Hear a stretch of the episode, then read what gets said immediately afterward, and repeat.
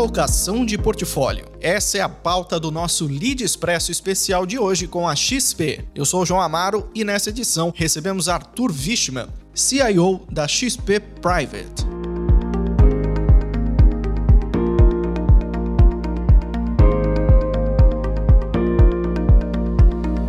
Arthur, obrigado por participar dessa edição especial do Lead Expresso. Seja muito bem-vindo. Poxa, João, muito obrigado, muito obrigado para todo mundo que está assistindo. Imagina, a gente que agradece. Eu queria começar essa edição, então, já pedindo para você uma análise né, sobre alocação de portfólio a partir de um contexto global. O que, que o atual panorama hoje mostra para gente? Ô, João, ótima pergunta. Olha, a gente está vivendo, e eu queria que vocês lembrassem de um número, tá? Lembra de um número, 20 trilhões de dólares. O que, que são 20 trilhões de dólares? É a quantidade de riqueza que foi destruída nos primeiros oito meses desse mês no mercado de capitais norte-americano. Assim, poxa, mas o que aconteceu? Veio outra Covid, um meteoro? Não. A gente está vivendo um fenômeno que é novo para a economia global, ou relativamente novo para a economia global, que você não vivia faz 50 anos, que infelizmente nós brasileiros conhecemos muito bem, que chama inflação. Então, então, a inflação apareceu por uma série de motivos. Teve choques de oferta, você teve a guerra na Ucrânia, você teve o fechamento das fábricas e das economias na Covid, mas você também teve um processo de sobrecompensação de renda por causa dos programas é, fiscais dos governos, os Corona Voucher. Então, quando você teve uma demanda turbinada e uma oferta que foi, de certa forma, limitada durante algum tempo, aparece essa inflação. E a verdade é que o mundo, João, não lida com inflação, o mundo desenvolvido, faz 50 anos. Faz 50 anos. A última vez que a gente vê algum surto inflacionário importante foi na década de 70. A gente então, vivia numa a... estabilidade, né? Pois é, a gente vivia numa estabilidade inflacionária, pelo menos do ponto de vista de inflação, que era e, e, as, e os agentes econômicos, os investidores, as empresas se acostumaram a um mundo de inflação relativamente controlada. Então, quando surge uma inflação, uma inflação galopante, né, nem as empresas, nem os investidores e em boa parte os bancos centrais globais também não souberam como lidar com essa inflação no início. Lembra que a reação de todos os bancos centrais desenvolvidos, aí o Banco Central brasileiro tem o mérito de ter sido um dos primeiros a reconhecer o problema, porque porque a gente domina bem essa tecnologia de inflação, né? De verdade, bancos centrais globais demoraram a entender esse, pro, esse problema de tal forma que eles demoraram a iniciar seus processos de aperto monetário. Então, disparado, o que mais chama atenção hoje em dia no mundo como um todo é como que a gente vai lidar com esse processo inflacionário. A gente já tem mais ou menos um mapa de como a gente vai lidar. A gente vai lidar com esse processo inflacionário com aumentos de taxas de juros em velocidade velocidade que a gente não via faz muito tempo, e isso coloca um certo problema para a economia global de crescimento futuro. Né? Imagina que o juros norte-americano chegue a 5%, a economia norte-americana deve desacelerar. Acho que é razoável você esperar que tenha uma probabilidade, entendeu, boa da economia norte-americana passar por uma recessão, ainda que seja uma recessão leve. A Europa já tem um problema muito pior, João, que é o seguinte, ela tem todos os problemas inflacionários, né? A natureza do processo inflacionário norte-americano também está presente nas economias europeias, só que ela está sofrendo um choque gigante de energia e ela vai ter que lidar com isso, mudando sua matriz energética. E para compensar a cereja no bolo, né, para botar a cereja no bolo ainda para terminar, você tem uma guerra. Então, assim, é, a Europa, assim, a gente acha que vai passar por uma recessão profunda e a China vai ter que lidar com a sua política de, de é, Covid zero, o que significa que você tem esses é, é, surtos de crescimento, aí aparece um caso de Covid, você tem que fechar, entendeu, uma região inteira, cresce, fecha, cresce, fecha. Então, assim, é mais ou menos esse o panorama do mundo, tá? Um mundo tendo que lidar com uma coisa que a gente não via faz 50 anos, que é a inflação. Do ponto de vista geopolítico, riscos mais exacerbados, porque a gente está com uma guerra é, em plena Europa e a economia chinesa ainda sentindo os efeitos da política de Covid zero.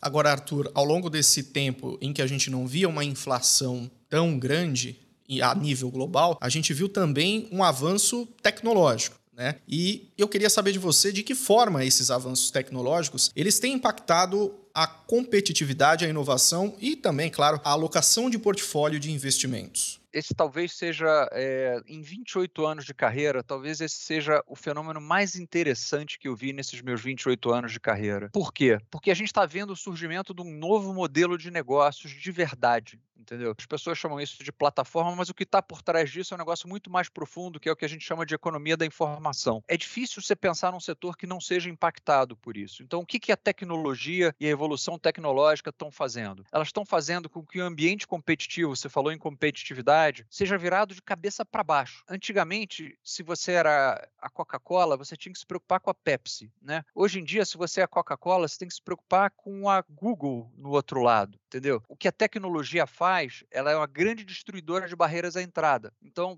te dar alguns exemplos. Por exemplo, na China. Na China, um dos maiores gestores de fundos, de fundos de DI, né, dos fundos money market deles é a Alibaba. Mas você fala, poxa, mas a Alibaba é um site de e-commerce, né? É, pois é, mas ela tem acesso ao consumidor e ela tendo acesso ao consumidor final, ela pode chegar para esse consumidor e falar, bom, já que você recebeu um dinheiro da venda, sei lá, de um par de tênis aqui, você não quer botar no meu fundo DI, entendeu? A pilha na internet mais vendida hoje em dia é a marca Amazon, né? Então, assim, você olha para isso, você fala, poxa, as barreiras à entrada, que antigamente eram coisas que a gente pensava que eram mais estabelecidas, né? Hoje em dia está vindo competidor de tudo quanto é lado. E o que está permitindo isso é a tecnologia, é a, é a mudança de paradigma tecnológico. É como se eu dissesse para você, o que está por trás da economia da informação é que os modelos de negócio bem-sucedidos, eles aprenderam uma coisa, que eles têm um ativo e eles aprenderam a, a, a operar esse ativo muito bem, que é informação e dados sobre o consumidor, tá? Então, por exemplo, você pega a ideia do super app chinês, né, que é Alibaba, Tencent. Qual é a ideia do super app? Na Alibaba, na Tencent hoje em dia você pode marcar consulta médica, pagar sua conta de luz. Só assim isso não é perder foco? Não. O que a, Tencent, o que a Tencent está te dizendo no, no final das contas é o seguinte, olha, eu tenho um conhecimento que o meu consumidor me deu de graça, tá? Porque ele me diz quais as preferências dele, a Google também tem esse conhecimento, Uma base de dados gigantesca, né? Uma base de dados gigantesca e agora eu vou descobrir o que, que eu vou explorar com essa base de dados gigantesca. E negócios que eu vou criar. Você vai lá para a Tencent e ele fala assim, olha, o meu objetivo é fazer com que seja impossível para a vida de um chinês, para um chinês viver sem passar 24 horas sem acessar um dos meus sites, um, dos meus aplicativos, tá? E do ponto de vista de inovação, que é a tua segunda pergunta, também muda completamente, João, que, é, que isso é uma coisa super interessante. Antigamente a gente acreditava que é, inovação, que progresso numa empresa era uma coisa que vinha de um business plan de cinco anos, bem delineado. O que a gente está vendo hoje em dia, tá? Tem alguns professores de Stanford que já estão estudando isso há mais tempo. Por exemplo, você tem o Andrew McAfee e o Eric Brynjolfsson que falam, falam muito bem sobre isso. Então, assim, inovação deixou de ser aquele processo que você pensava que o Steve Jobs viu a luz, ele viu que, poxa, o iPhone não tinha que ter nenhum botão, etc. E inovação passa a ser um processo muito mais orgânico, muito mais darwinista de tentativa e erro. Por exemplo, você vai na Amazon hoje em dia e fala assim, me dá teu plano de negócios de cinco anos. Ele fala, não tem plano de negócio de cinco anos. Você, mas, cara, como não tem? Como é que você toca uma empresa de trilhão de dólares que não tem plano de negócio de cinco anos? Falou, não. Aqui a gente faz o seguinte, a gente tenta milhares de coisas ao mesmo tempo e o segredo é, as coisas que vão dar certo você vai reforçando com capital e as coisas que dão errado você mata rápido. Dá dois exemplos. Amazon Web Services, né, que é a computação em rede deles, ele nunca, nunca teve um business plan de criar esse business, que é um business hoje que tem margem de 60%, cresce 50% ao ano. É o melhor business da Amazon hoje em dia, né? Eles simplesmente foram fazendo um negócio para o site deles. O pessoal que usava o marketplace deles falou: "Poxa, eu tenho, eu preciso de um, um espaço no servidor para guardar meus dados". Ele falou: "Ah, tá bom, eu te alugo aqui". O negócio foi dando certo, virou um negócio gigante. Do outro lado, eles tentaram competir com a Apple em, em smartphone, fizeram Fire, a maioria das pessoas não lembra, mataram em um ano e meio, que descobriram que não dava para competir. Não foi para frente, né? Então, assim, a inovação ela passa a ser um processo meio darwinista de tentativa e erro. E o segredo das empresas hoje em dia é você criar esse algoritmo que te permita tentar muitas coisas, reforçar capital e identificar as coisas que dão certo relativamente rápido e matar as coisas que estão dando errado também relativamente rápido. Agora, sem sombra de dúvidas, há riscos, né? Quais seriam esses riscos? E o que o cliente procura? Vocês têm mais receios e como suprir essas questões? Então, essa é uma ótima pergunta, João, porque tem excelentes oportunidades que também são excelentes riscos. Você vai ter desse processo grandes ganhadores e grandes perdedores. Pensa no que a Amazon fez com o setor de varejo nos Estados Unidos. Né? Então, assim, isso aqui não é só, entendeu, uma grande oportunidade. Para a sociedade como um todo, para o mundo como um todo, isso vai ser um grande net positivo. Tá? É, é, eu acredito fortemente que o mundo vai engatar uma quinta marcha tecnológica e a gente, daqui a 10 anos, é, vai ter negócios e, e, e, países e business que a gente mal reconhece, tá? Mas do outro lado, isso vai gerar grandes perdedores, entendeu? E você falou de riscos, entendeu? Eu tinha, por exemplo, um amigo que durante muito tempo falava, olha, eu não invisto no setor de tecnologia porque é um setor que muda muito rápido, ele é muito arriscado. E ele tinha um portfólio só de empresas de varejo. Eu falava, cara, você tem risco tecnológico no seu portfólio gigante, ele só é negativo, ele não é positivo. Então, assim, quais Quais são os riscos? A tecnologia muda muito rápido, a tecnologia permite que novos entrantes desloquem as pessoas que estão numa situação confortável, entendeu? Faz décadas dizendo, não, eu estou aqui, aprendi a competir, etc. Lembra do discurso do Jorge Paulo na conferência do Mike Milton, Mike Milken, quando ele falou que eu sou um dinossauro apavorado, né? Por quê? Porque os business nos quais o Jorge Paulo investe estão sendo disruptados. Aí não tem uma tradução boa para português, mas eles estão sendo deslocados competitivamente por novos entrantes, por gente que aparece de tudo quanto é lado. Então, assim, essa mudança de paradigma tecnológico, ela é oportunidade e risco ao mesmo tempo. Ela, para a sociedade como um todo, ela vai ser boa. Para os negócios que são ganhadores, ela vai ser fenomenal, entendeu? É só você ver o clube do trilhão, as empresas que valem trilhões de dólares hoje em dia são todas empresas de capital intelectual, né? Que é o que a gente está vendo surgir hoje em dia, naquilo que a gente chamou de quarta revolução industrial. Mas, por outro lado, também, se você não entender a mudança, o Jack Welch, que era o, CEO da GE no período áureo da GE,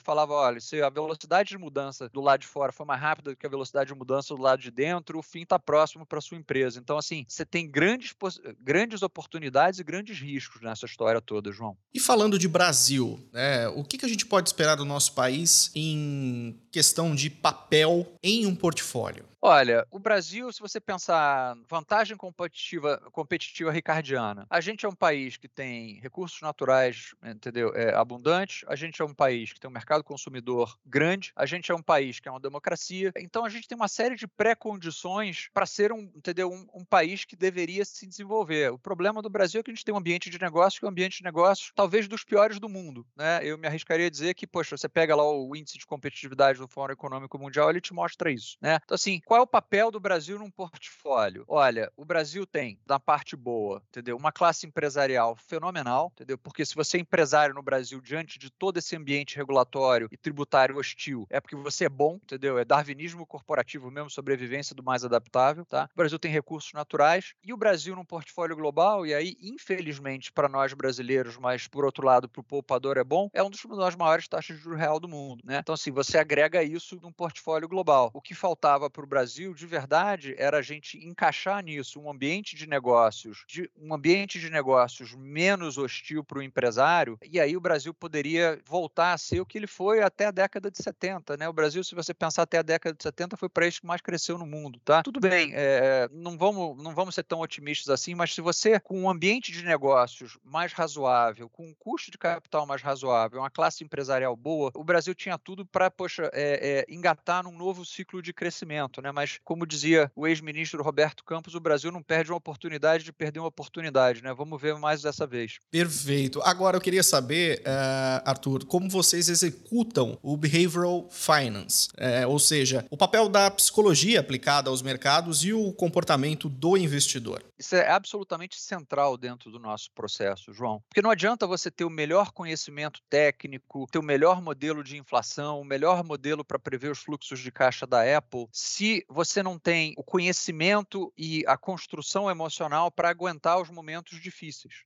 Finanças é escolha sobre incerteza. E o nosso cérebro, quando confrontado com incerteza, funciona mal. Então, quando a gente olha para isso, você tem que criar uma série de rotinas. E a gente aqui tem uma série de rotinas que a gente leva muito, muito a sério, é, levando em conta nossos viéses comportamentais, a behavioral finance. Então, você tem sempre uma série de rotinas que a gente emprega, desde análise pré-mortem, é, é, é, blue team, red team, é uma série dessas, a gente diria, desses processos que a gente usa quando a gente está aplicando a construção de portfólio de forma que a gente minimize os vieses. João, não tem ninguém que zere esses vieses. Todo, todos nós somos seres humanos sujeitos a, entendeu, ao greed and fear, que o americano chama, entendeu? E todos nós temos uma afiação, é isso que prova lá o prêmio Nobel de Economia, lá o Devagar e Rápido do Daniel Kahneman, né? Uma afiação que faz com que a nossa bússola no que diz respeito a decisões financeiras, ela não aponte, não aponte para o norte, ela aponte para o noroeste, consistentemente. Então, o que você tem que fazer é ter um processo que traga a tua bússola de volta para o norte, e esse aqui é um ponto central que a gente usa aqui na XP.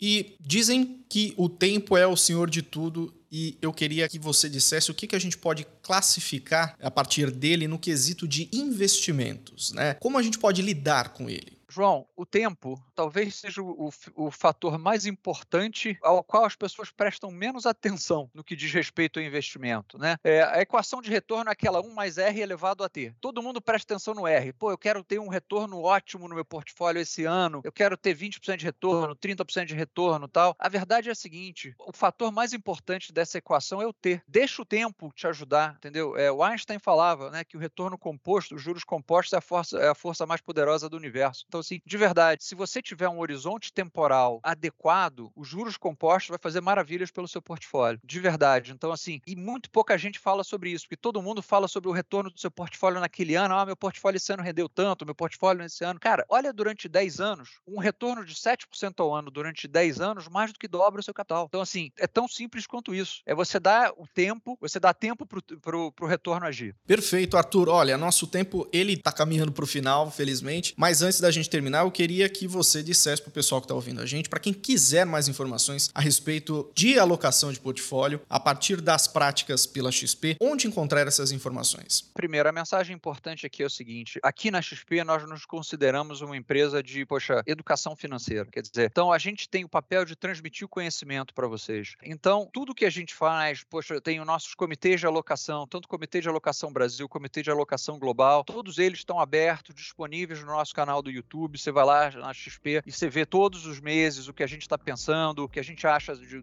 da economia global, o que a gente acha da inflação nos Estados Unidos, os novos modelos de negócio estão surgindo no Brasil. Você vai um por um, você vai poder ver tudo. Então, assim, está aberto, entre em contato com a gente, a gente vai estar tá sempre disposto a ajudar vocês dentro desse processo de investimento, entendeu? Dentro das nossas é, possibilidades. Assim, é muito importante para a gente que a gente passe esse conhecimento de forma que vocês, de todos vocês possam se tornar investidores melhores. Ótimo, Arthur. Mais uma vez, muito obrigado por sua participação, que a gente possa em breve estar tá batendo outro papo aqui no Lead Expresso. Muito obrigado, João. Muito obrigado a todos os amigos do Lead.